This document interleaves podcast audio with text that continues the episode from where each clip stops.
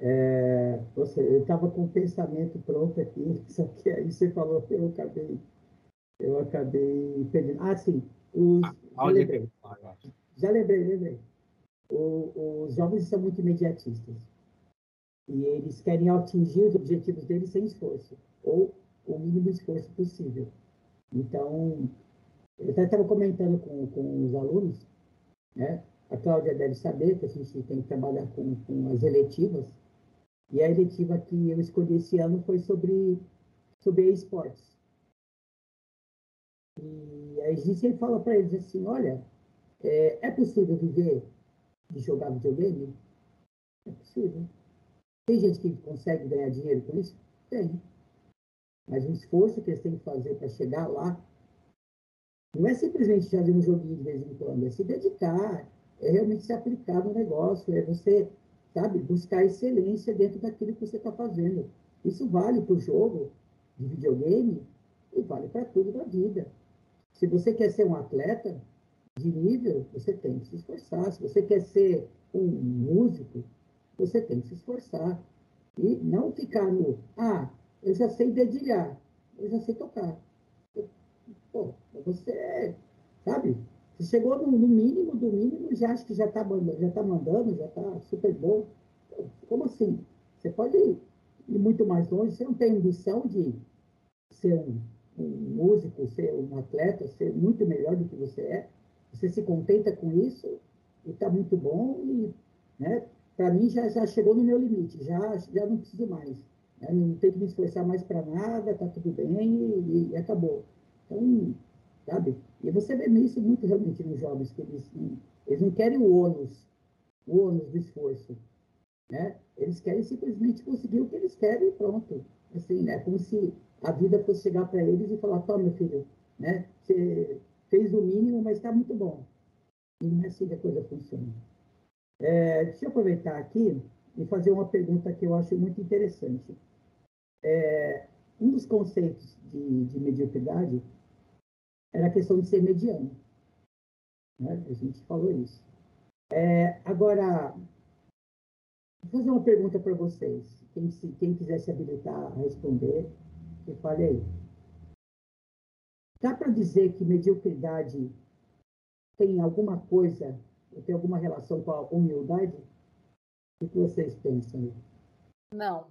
Eu acho que não no contexto que a gente que a gente tem da palavra mediocridade, mediocridade hoje em dia, né? Eu acho que quando você tem lá e olhar a, a etimologia e entender que é a pessoa mediana, isso não impede dela ser humilde. Mas uhum. hoje a, medi a mediocridade não está é, relacionada com a questão da humildade. Eu acho que está relacionada com a, a questão da, da falta de vontade.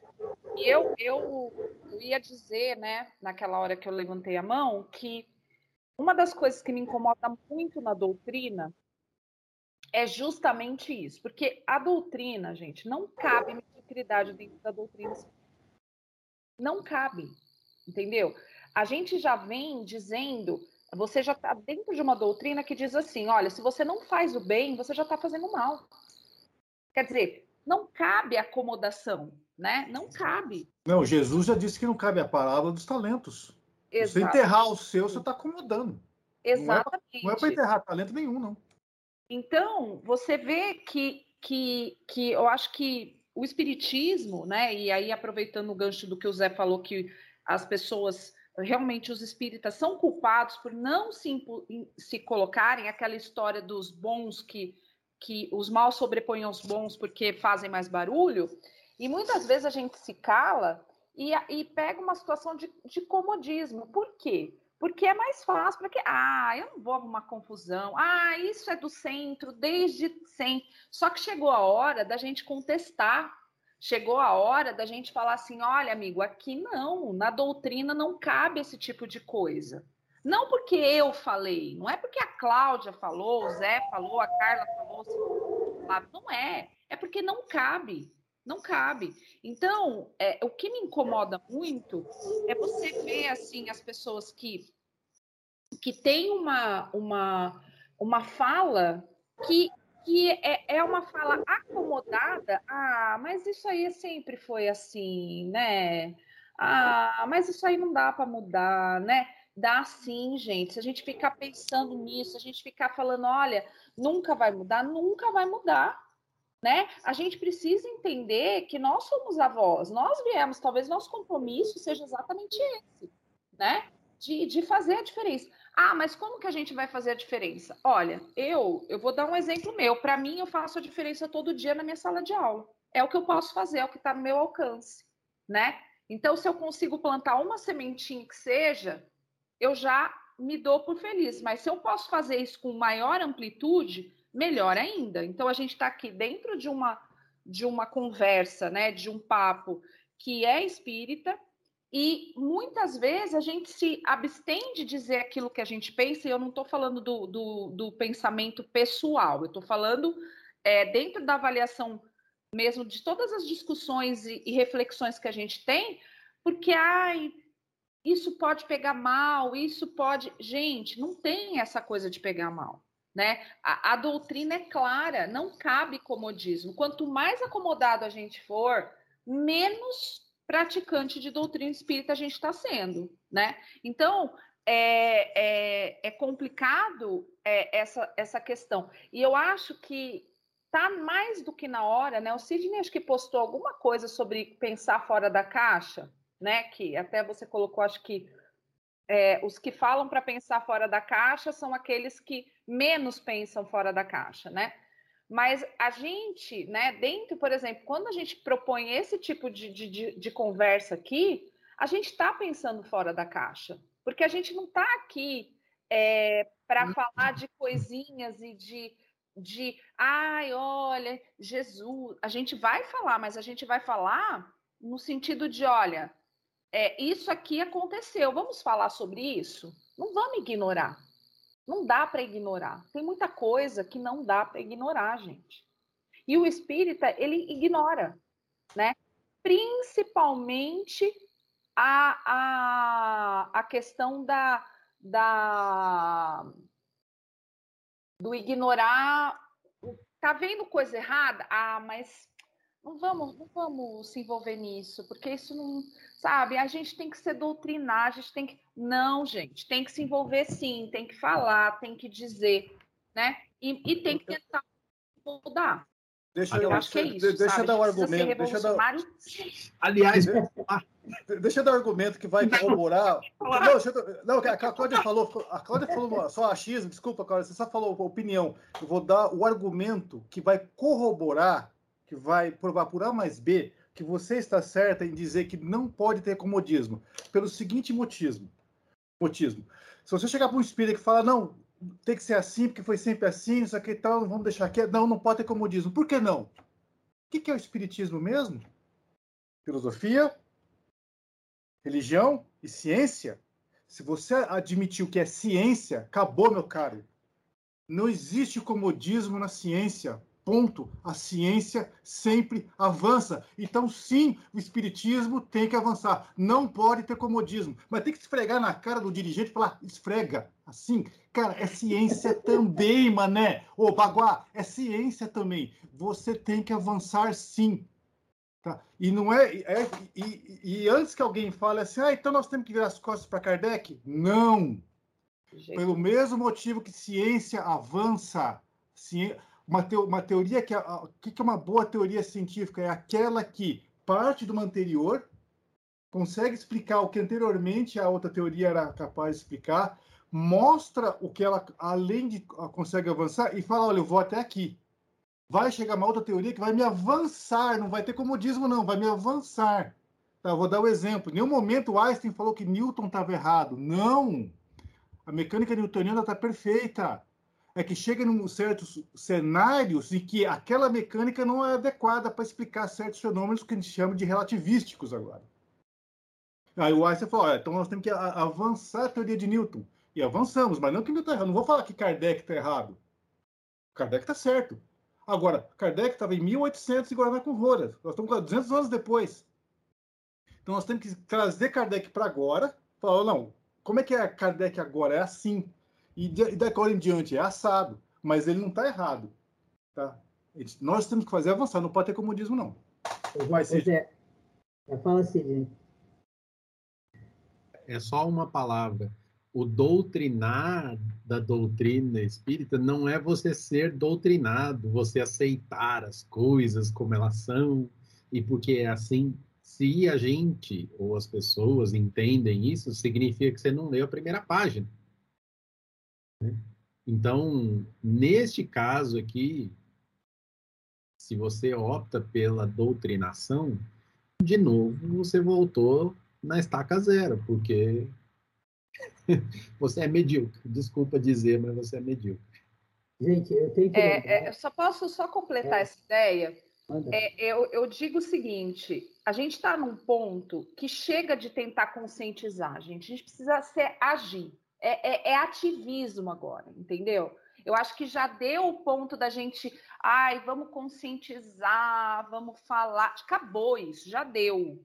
Entendeu? Agora nós temos que agir, nós temos que ser ativista sim. E dentro da doutrina, dentro do espiritismo, a gente tem que ser ativista de justiça social, a gente tem que ser ativista contra preconceito, contra coisas que vão é, é, é, é diretamente é, na contramão daquilo que Jesus falou. Não foi nem Kardec, foi Jesus, entendeu?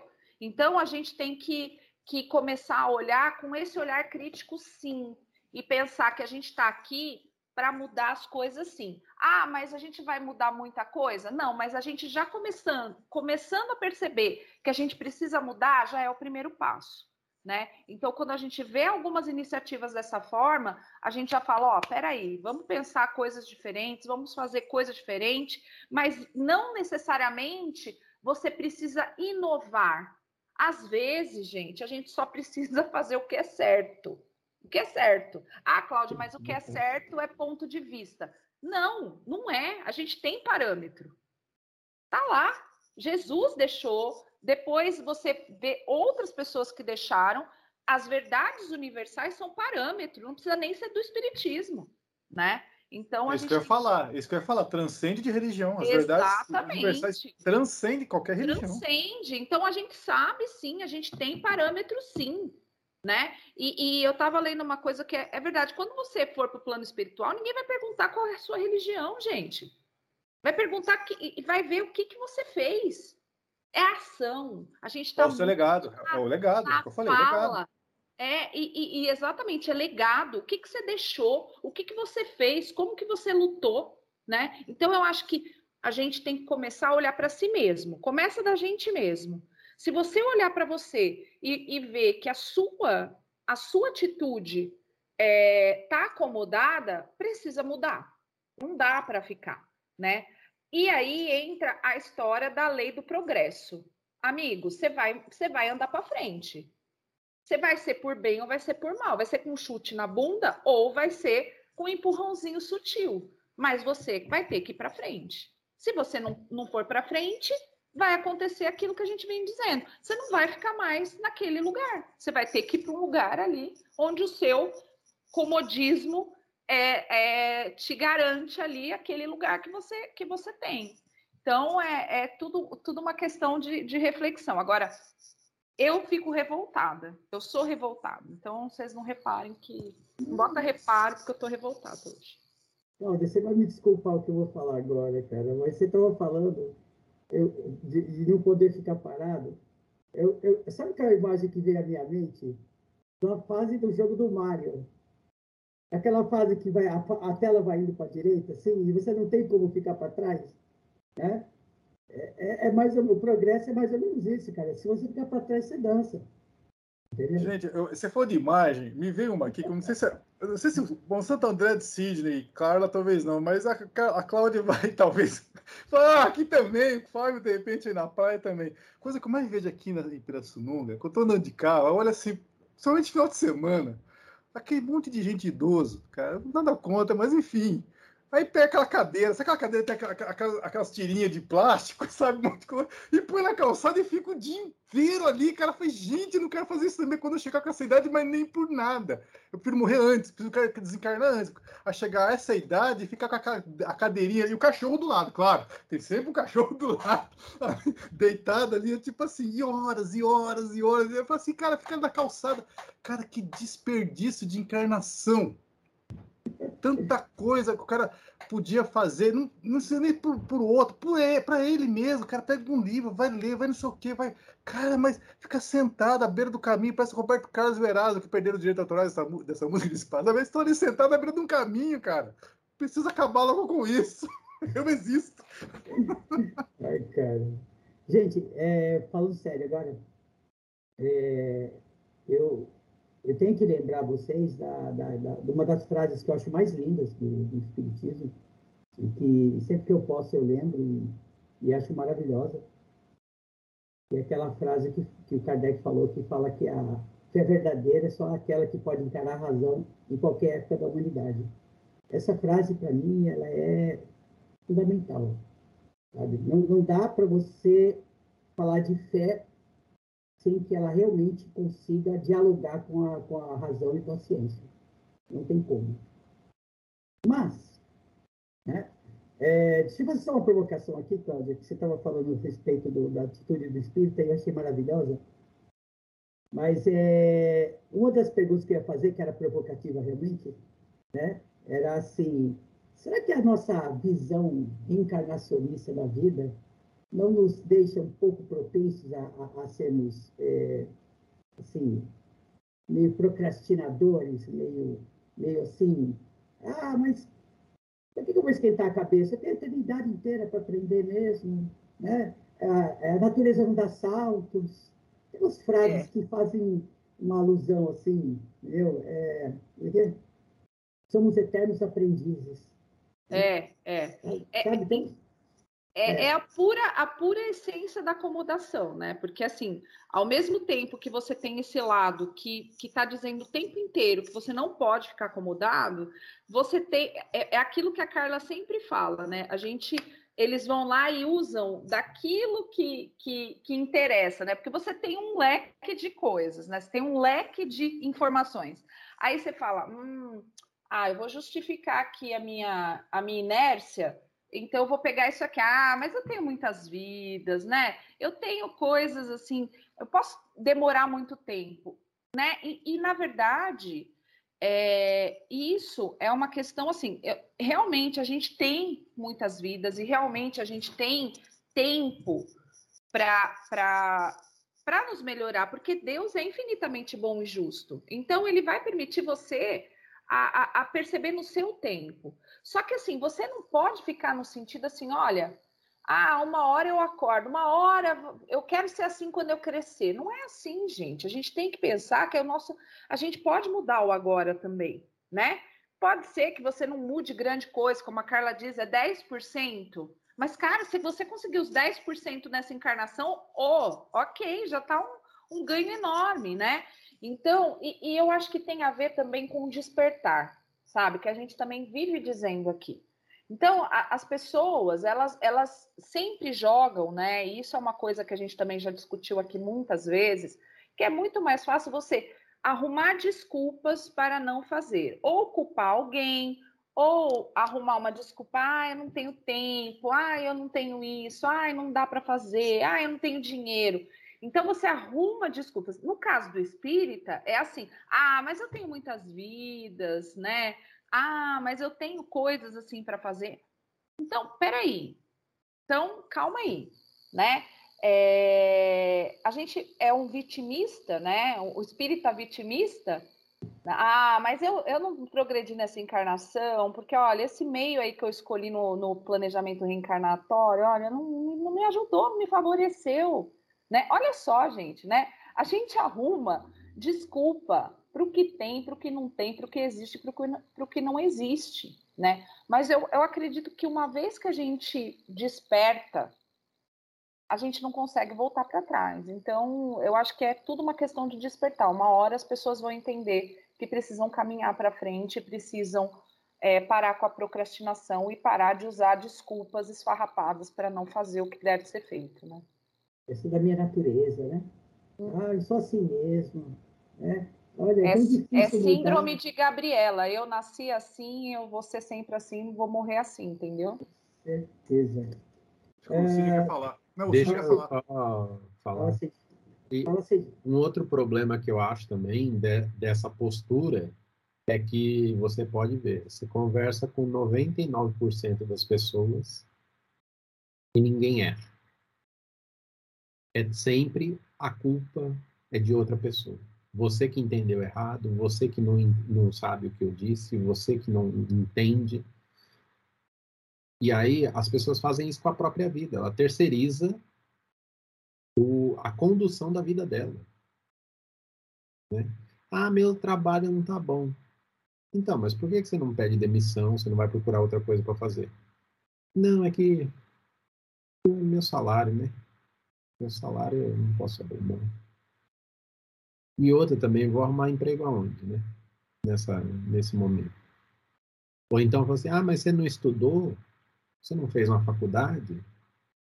Ah, passou da época, né? Ah, e hoje fazer faculdade para quê? Vou estudar para quê? Cara, é sério, assim, isso é, isso, é, eu sou do, do, time da Cláudia, isso não é nem mais uma iniciativa, isso é revolta. A pessoa que não se revolta consigo mesmo, e eu entendo que tem dias que você acorda e fala assim, estou sem forças, não sei para onde ir, não sei o que devo fazer. Deus me ajuda porque eu não estou sabendo levar. Todo mundo tem esse dia.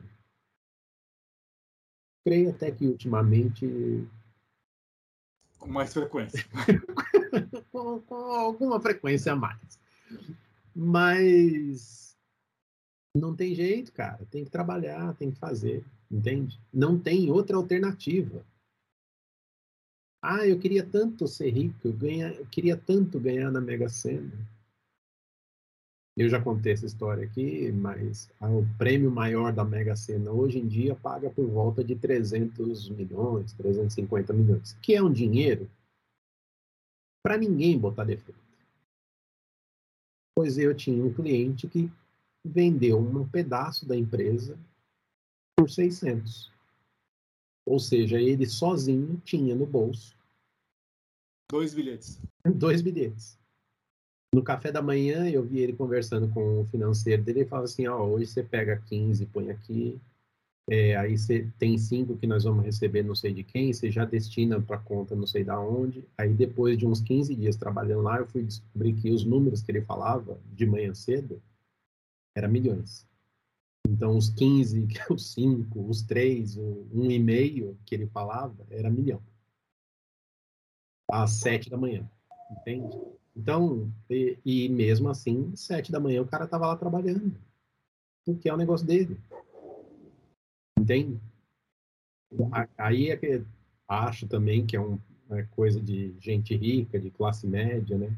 E fala assim, ah, você fala isso porque você já conquistou suas coisas, porque você já tem propriedade, porque você já tem tranquilidade. De novo, cara, se você considera que a tranquilidade é é a casinha de sapê. Você se contenta com muito. Porque e seus filhos? E sua mãe? Né? Você não vai tentar melhorar um pouco a condição do, do, dos seus, pelo menos, já que você não vai conseguir mudar a realidade do mundo. Né? Nossa, e, e é revoltante, Cláudio.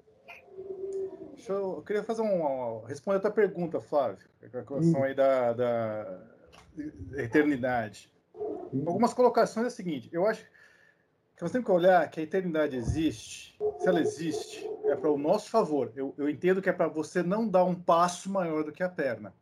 É você, assim, saber das suas limitações e falar, cara, eu vou tentar isso, mas vou tentar. É você falou, não tem que tentar.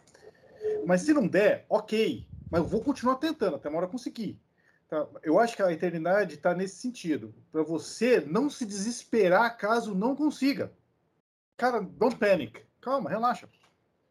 Tem mais tentativas. A, Cláudia falou, Deus é infinitamente bom e justo. Cara, calma, relaxa. O importante é tentar. Tá? Não pode parar. Então, e tem certas coisas que marcam a imagem, eh, marcam a infância. Uma coisa que marcou minha infância, eu falo exatamente quando foi. Eu fui na minha terceira série, antiga terceira série, hoje seria a quarta, com nove anos. Eu estava com um colega que chamava, acho que o nome dele era Daniel, se não me, me falha A gente estava no parquinho ali de areia, fazendo castelo de areia. E eu já começando a montar, não sei o que, isso aqui, isso aqui, lá, e ele ali. Bater, botava areia e batia, botava areia e batia, botava areia e batia. Cara, você não vai montar ali? Botava areia e batia. Aí depois eu percebi por quê. Ele tá com aquela. Assim, é, é o você olhar Cada, é como se cada é, areia que ele colocasse é uma reencarnação. Cara, eu vou, eu vou primeiro montar a estrutura e deixar compacto, porque depois, quando eu quiser furar aqui, cavar daqui, o negócio não vai desabar. E aquele cara que vai com muita sede ao pote e é já quer montar areia assim, que era o meu caso, a coisa desabava logo no começo, era voo de Ícaro, a coisa caía. Então, eu acho que a eternidade está nesse sentido. Cara, consolida, vai devagar e sempre. Vai, mas vai com assim. É, vai com consistência. Acho que a eternidade está aí para te dar consistência e não ser um negócio efêmero ou fogo de palha. Não, a minha, a minha evolução está sendo consistente. É aquele castelo de areia que eu estou tendo a devida paciência, porque eu sei que eu tenho tempo suficiente para bater areia, deixar compacto. Aí sim, depois eu vou começar a lapidar, fazer aquela coisa, assim, a depuração do espírito. Vou, vou fazer um buraco aqui, uma torre ali, não sei, ah, cavo aqui, que não vai cair. Por quê? Porque eu tive a paciência e o tempo e a dedicação de fazer a coisa de maneira consistente. Boa, boa colocação essa. É, eu acho que é por aí mesmo. É, você entender que a gente vai sanar todos os nossos problemas nessa vida. Mas isso não quer dizer que a gente vai ficar é, mandando, empurrando com a barriga, sabe, sei lá, Deus por quantas encarnações. Né? Pô, tem coisas que eu já posso resolver agora, por que, que eu posso deixar para depois? Então, e nem, e nem para deixar para depois, e nem dar murro em ponta de faca também. Então, não adianta você também falar assim, putz, eu quero fazer de tudo nessa encarnação. Não, cara, tem coisas que você não tem devido aptidão. Desculpa, não é uhum. demérito nenhum. Você não conseguir, você saber da sua limitação não é demérito. Então, invista naquilo que você vai conseguir. Mas, ao mesmo tempo, não deixe de tentar, de ousar. Ah, vou dar um. Vou arriscar um pouquinho dessa vez. Ok, arrisque. Tá? Mas não deixe de, não deixe de tentar. É, é praticamente a, a, bendita da prática da meditação, né? Não sei se vocês têm esse, esse hábito, mas eu, eu tento meditar. Eu digo tento porque, assim, não é um processo fácil, né? E aí você fala assim, meu Deus, eu acho que sou eu que é o problema, né? Que eu não consigo ali é, é, é, ver, mas aí você vai, você vai entendendo, né? E eu, e eu ouvi uma coisa muito interessante essa semana que fala assim: que aquilo que você pratica te fortalece, né? Então, o praticar não significa que você vai parar e quando em, se tratando de meditação, que você vai meditar 20 minutos por dia. Não, mas se você conseguir dois minutos com a sua mente focada, você já está caminhando. Então, o praticar, o yoga também fala muito sobre isso, né? A gente vai praticando, tanto que a fala não é, ah, eu vou treinar yoga ou eu vou fazer. Não, você vai praticar yoga. Por quê? Porque é uma prática, é um processo. E a gente só vai né, é, compreender como, como isso como uma, é, uma condição de conhecimento, porque é processual, se a gente tiver as etapas. Mas o problema é que a gente quer sair, né? Por exemplo, você quer fazer, você entra no yoga, você já quer fazer invertida de cabeça. Fala, não, eu só vou ser um yogin quando eu pegar e conseguir fazer invertida de cabeça. Cara, leva muito tempo para você fazer, né? Isso quem consegue. Eu estou na tentativa até hoje. Mas assim, é, é, a meditação é a mesma coisa. Mas para tudo na vida. Se a gente tiver paciência e, e, prática, a gente vai conseguir, mas a gente tem que ir tentando todo dia. Eu acho que é esse o convite que a vida faz para gente, né? O que, que você vai fazer hoje, né, para se melhorar? Qual é a sua, o seu plano hoje para se melhorar, né? Ah, eu vou, eu vou cuidar de mim. Hoje eu quero ficar mais bonita, vou pintar meu cabelo, vou Legal, isso é uma coisa boa para você, né? Ah, hoje eu quero ajudar uma pessoa. Que bom. Então, assim, às vezes a gente acha que são coisas muito difíceis e muito inalcançáveis, porque a gente tem aquela aquela coisa da bendita da expectativa, né? Você acha que você vai entrar no yoga hoje e já, a Carla faz dança lá do ventre, você já vai sair sendo aquela bailarina sensual, lindíssima que mexe para lá e mexe para Não é assim, você vai atrapalhar, você vai para um lado enquanto está todo mundo indo para o outro. Então assim, a gente não tem a paciência de chegar no ponto. A gente fala do jovem, mas a gente também é assim em muitas coisas que a gente vai fazer, né? Se a gente parar para ver, a gente não tem paciência. Né? Eu, por exemplo, não estou nem com paciência. O Alexandre começa a entrar no catálogo lá da bendita da Netflix, gente, me dá nos nervos.